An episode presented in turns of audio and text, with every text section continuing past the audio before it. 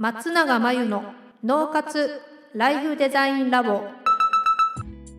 松永真由の脳活ライフデザインラボをお聞きの皆さんこんにちは。メンタルコーチの松永です。この番組ではあなたが望む人生をデザインするために脳と心の使い方を知って生かすためのヒントになりそうなお話をお届けしています。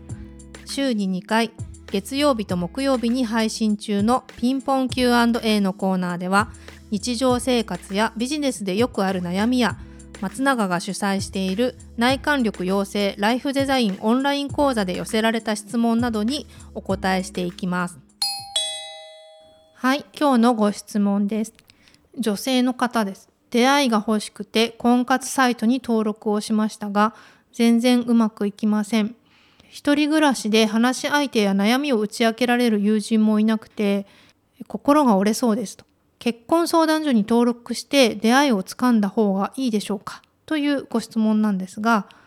そうですね。婚活サイトに登録したんだけどうまくいかないっていうことであればその理由があるはずなんですけれども多分今はその理由が分かっていないかなと思うんですよね。なんですが結婚相談所に登録をするとなるとおそらく婚活サイトで活動するよりもお金がかかってくるでしょうし真剣になると思うんですよね自分が。そうするとうまくいかなかった時になんでうまくいかないのかっていうことに向き合わなければならなくなってくると思います。なんで結婚相談所に登録をすれば本気にならざるを得ないっていう可能性は高まります。まあ、それでも向き合えない場合もあると思うんですけどそういう意味では結婚相談所に登録してしまうっていうのは一つの方法かなと思います。ただ結婚する時にその自分が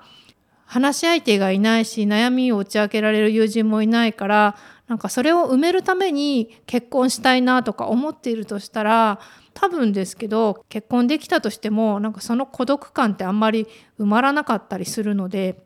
どちらかというとね結婚なんでしたいかっていうところから考えてみるといいかなと思うんですよね。自分が誰かに守ってほしいとか誰かに幸せにしてほしいと思って結婚をしようとしてるとすると結構ねうまくいかないことが多いんですけれどもえっと、もちろんそういった欲求はあっていいんだけれども結婚した場合に相手に自分が何を与えられるのかなとかそういった視点も持ってみるとあの結婚はうまくいきやすいのかなっていうふうに思いますので、まあ、いずれにしてもあの相談所に登録すると少し真剣味が増すのであのそれはそれでいいかなと思います。